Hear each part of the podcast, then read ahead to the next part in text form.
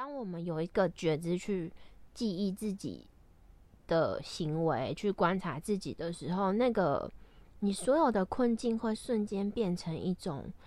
就是变成一种 照妖镜的概念。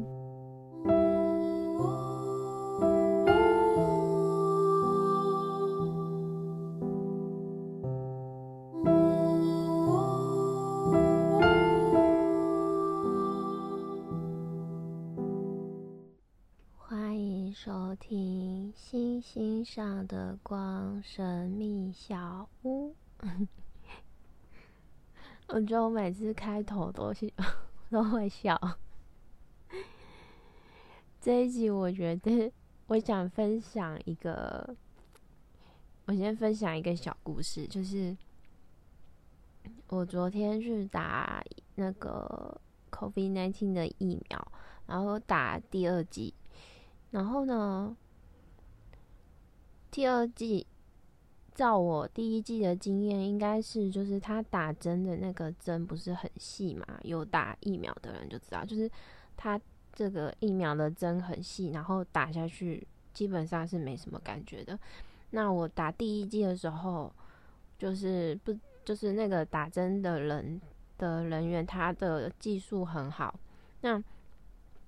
像我是非常怕打针的人，那那时候就哇，好意外，怎么会没感觉？就是他打下去很快就好咯。然后我这一次打第二剂啊，然后我换了一个地方打，然后我不知道为什么他这次打针打下去好痛，就是他插下去的时候，我明显的就觉得哦，被插到好痛。然后呢，我就发现我打针的位置比较高。就是他这次帮我打针的位置比较靠近那个，就是靠近有点快，靠近那个手臂跟身体的那个交接处，已经快到那边。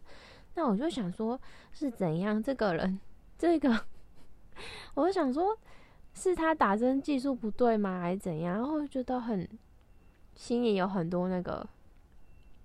就是觉得。怎么这样？然后就觉得自己有点，就是有点衰之类的。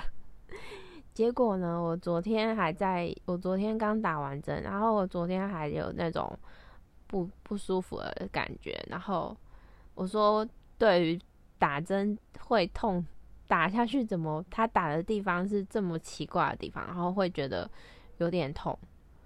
然后会觉得就觉得怎么会怎么会让我。就是怎么会遇到一个好像打针技术好像不是很纯熟的人？那结果我就发现他打的位置是在比较高的地方，而且高于我之前小时候打疫打一些疫苗的那个位置的地方。那我昨天打完，今天第二天，今天算第二天还是第一天？就我昨天打的，然后我今天就发现呢。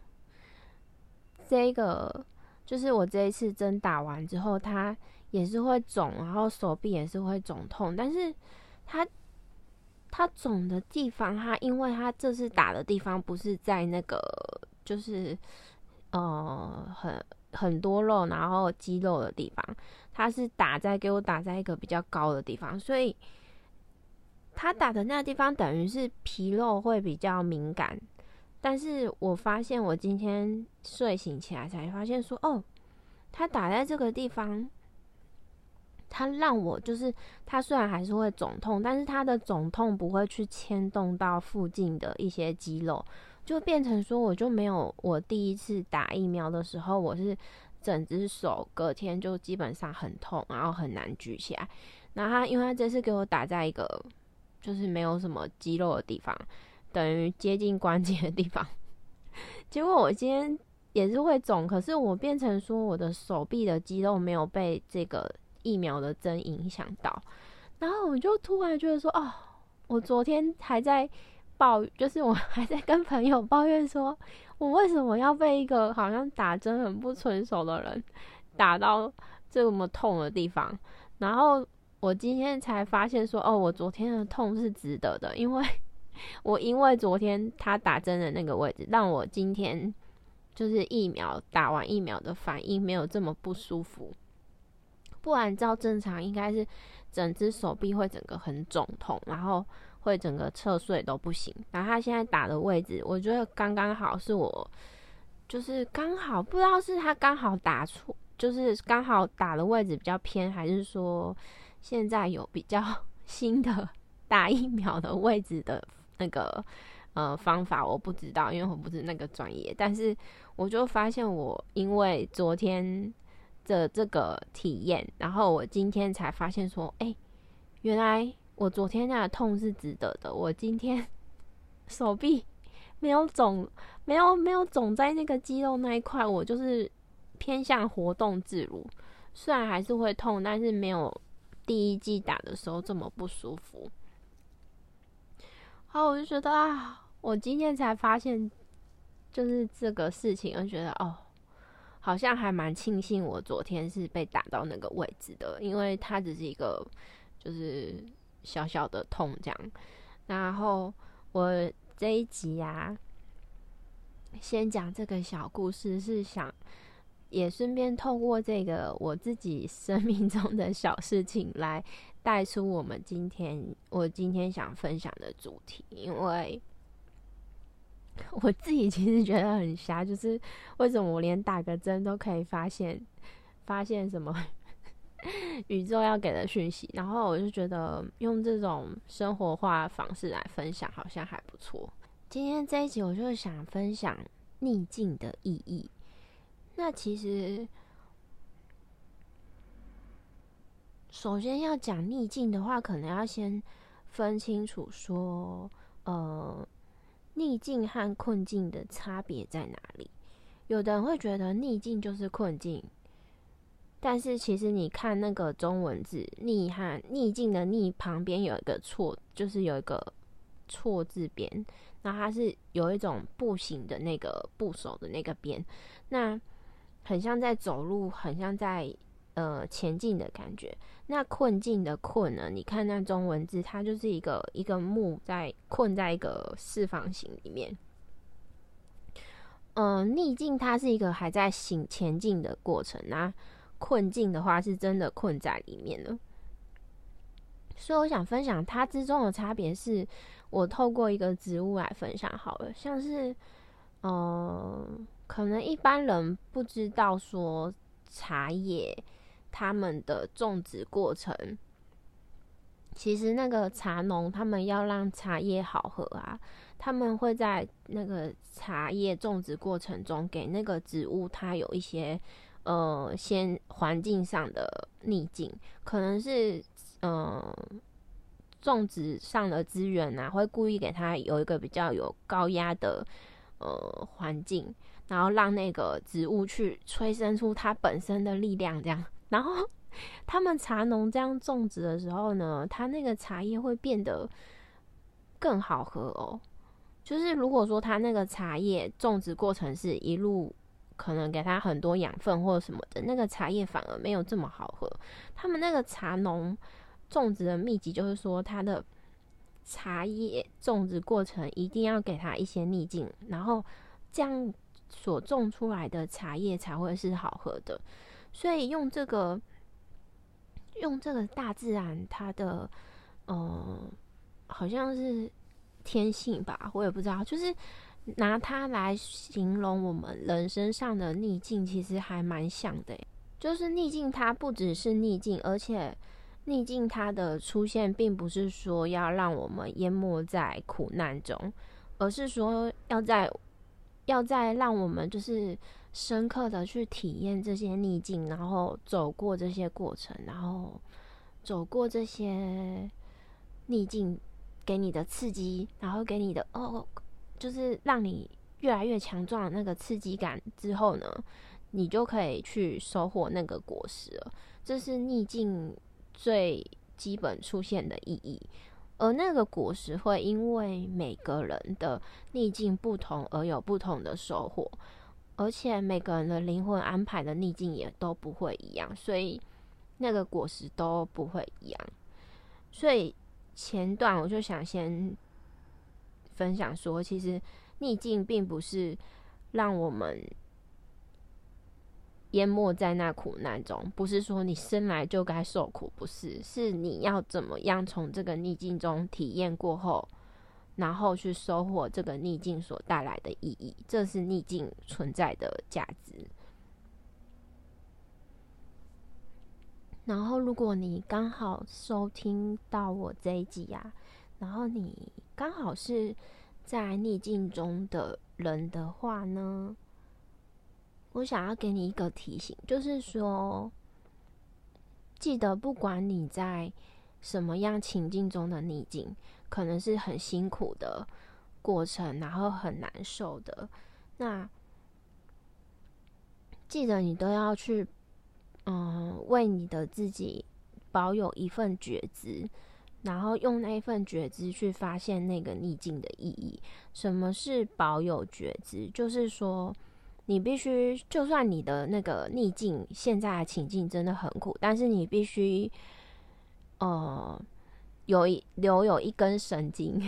就是你只要留一根神经去意识到，说我必须。观察一下我现在自己在干嘛，然后必须观察一下这过程的意义。这个就是留有一份觉知去观察这个逆境，观察自己。那等一下后面还会再聊到，因为啊，其实每一个逆境啊，都是都是一个信念断舍离的机会。什么是信念断舍离？就是其实我们。呃，每一个逆境的出现啊，它的源头会来自于我们内在的一些旧有的信念。那那些信念啊，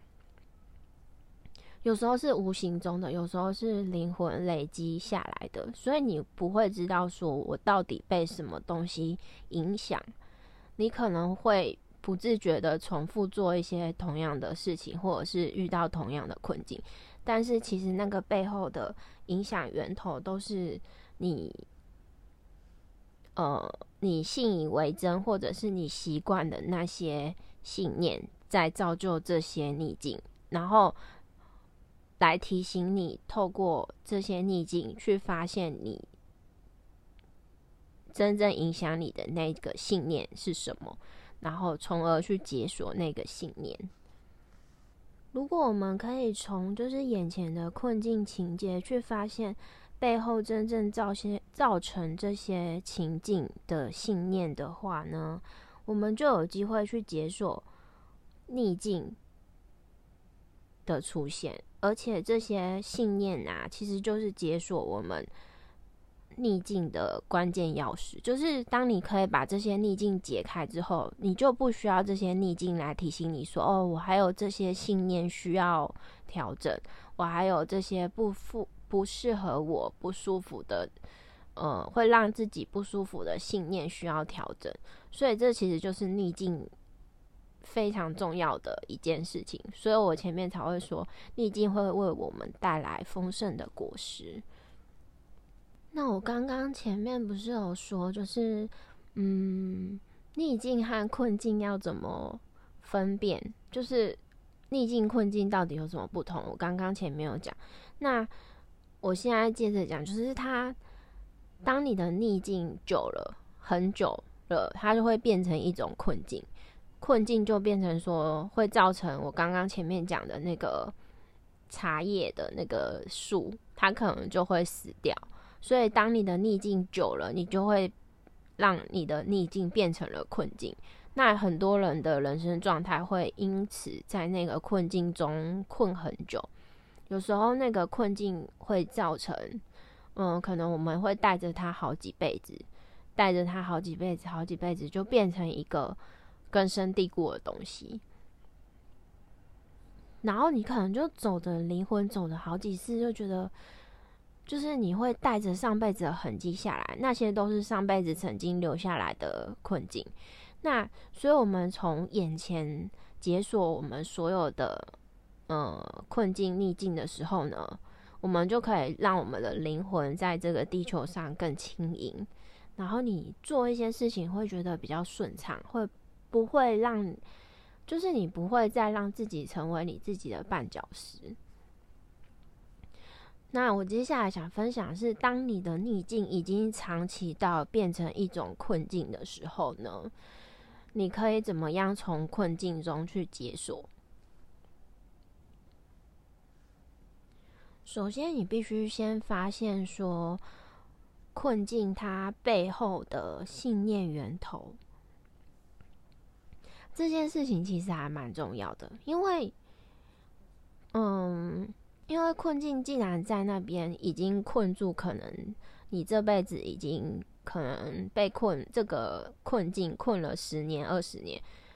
比较常见的困境，有的人可能是情感上的，有的人可能是财富上的，有的人可能是关系上的，或者是各种各式各样的，不一定，每个人都不一样。但是。当这个困境已经可以让你在这辈子困了，呃，十年或者是很多年的时候呢，代表它在你的灵魂痕迹上，好几辈子上都是一个，呃，痕迹，就是都是一个很大的考验。所以，既然你在这一辈子，你有机会去体认到你在一个困境中走了十年的话，你就可以有机会从你。这体验过程中去发现它的意义，还有发现他背后的信念源头。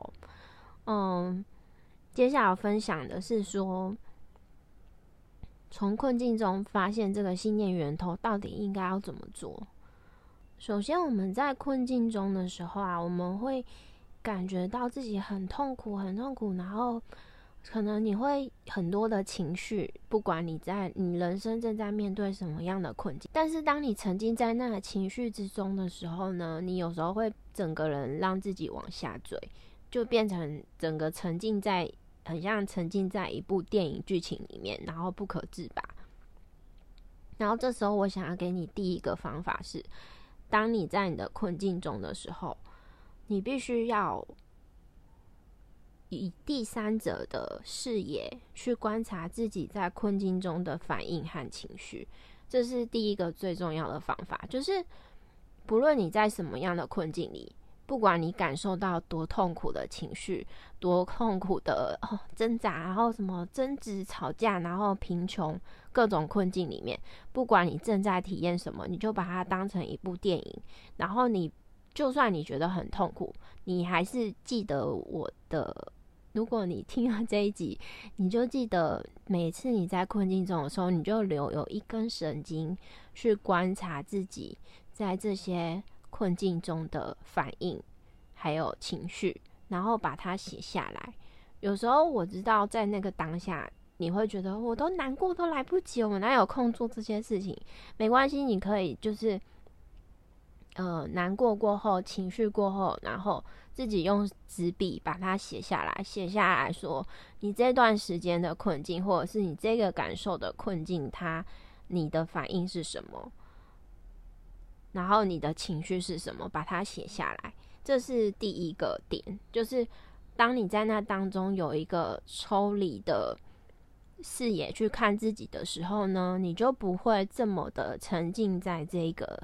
信念所所带来的困境里面，那你就会有机会跳脱出来，你就会有机会从一个剧本里的演员跳脱变成导演。导演的意思就是说，你可以变成你在镜头后面观察镜头前面的自己在演出哪些情绪，你就用这个角度去观察你自己，你会发现，哦。这些困境根本就是我自己的安排。接下来我们继续分享下一点，你会知道为什么。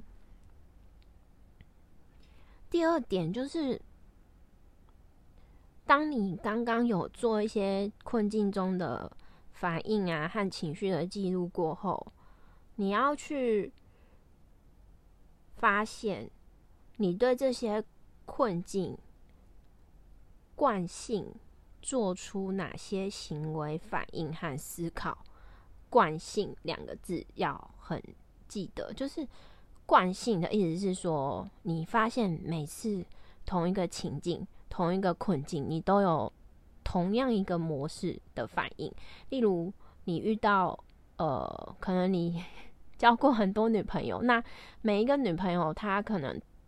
给你一些互动反应的时候，你都会有一个同样的感受。那感受，你那个当下可能会觉得是困境，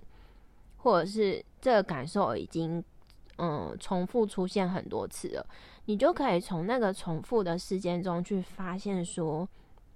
你自己对于这些同样的事情的惯性反应。然后你要把这些惯性反应写下来，然后或者是一些惯性的行为，例如你长时间就觉得哦，我的另一半，嗯，一个小时没有读我的讯息，就是不爱我了。这个就是一个惯性的模式。我没有要取消这这这个模式，但是我只是觉得，有时候我们自己在那剧情中的时候，你会呃身不由己，就觉得哦。我一个小时，我的爱，我的我的另一半没有回我讯息，没有回我讯息，是不是？是不是怎样了？是不是外遇什么什么的？你如果发现你在每每一任的关系中都有这个模式的时候，其实它就是一个惯性的、惯性的呃模式、惯性的信念在在显现给你看。所以，其实困境它根本就是一个。让你发现你负面信念的照妖镜啊！所以这个阶段的时候，你必须去发现所有你的行为反应和思考的惯性模式，然后从这些惯性模式呢，去找到困扰你已久的解锁的钥匙。然后，当你有足够的觉知，记录了这些大量的惯性模式和思考反应的时候呢，你就可以进入下一个阶段了。下一个阶段就是说，你在你这些惯性的反应中啊，去发现自己背后真正的需求点是什么？什么是背后真正的需求点？呃，例如，你常常会觉得。呃，用拿关系来讲好了，因为这样可能大家比较有共鸣。就是你常常可能会觉得对方这个反应是不爱你，或者是你常常历任的伴侣，你都觉得没有安全感，常常会觉得对方不爱你什么的。那其实这个背后真正的需求点，不是说哦你不被爱，或者是不是说哦大家都不爱你，不是哦。其实背后真正的需求点是。你为什么呃这么不相信自己值得被爱？你为什么会一直怀疑呃别人对你的爱？再深入一点，就是你为什么不够爱你自己？你因为不够爱你自己，所以你不会去发现别人对你的爱，而时刻对爱抱有的怀疑。就是这样，我刚刚这样的对话的过程，就是一个。发现你背后真正的需求点的过程，而你呃，如果说在，如果说再举一个例子，假设，哦，财富上好了，像像嗯，我们生活生命中很多人，包括我自己也走过那些过程，就是可能我们在追求丰盛的财富。或者是丰盛的生活的过程中的时候呢，会有一些惯性的模式，就是很多人会觉得自己怎么追钱追的这么辛苦，或者是赚钱赚的很辛苦，但是其实它背后都有一个信念模式在操作这个过程，就是当你长时间处在一个。呃，信念模式下的时候呢，你对于同样一个困境总是做出同样一个反应的时候，代表你还没有从中发现那个意义，还有发现那个源头。例如，嗯，当你每次没有钱的时候，如果要讲财富的话，当你每次没钱的时候，你会做出什么样的反应？你没钱的时候会做什么反应？你有钱的时候会做什么反应？这些反应都是牵连到你背后的那个信念源头。所以，你如果能够去发现说你的惯性模式，然后把它写下来，你就会发现说，你你从你写下来的这些东西上面去看见你自己内在的痕迹。通常你写下来的惯性模式里面，就会看到你灵魂曾经的痕迹。像我前几天吧，我帮自己做一个内在的信念清理的时候，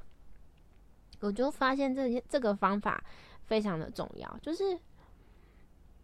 当我写下来的时候，我就可以发现说，哦，原来我的灵魂痕迹有这些记忆，然后我是因为这些记忆造就了我现在的。呃，信念模式造就了我那些困境的体验，所以我就觉得，呃，当我们有一个觉知去记忆自己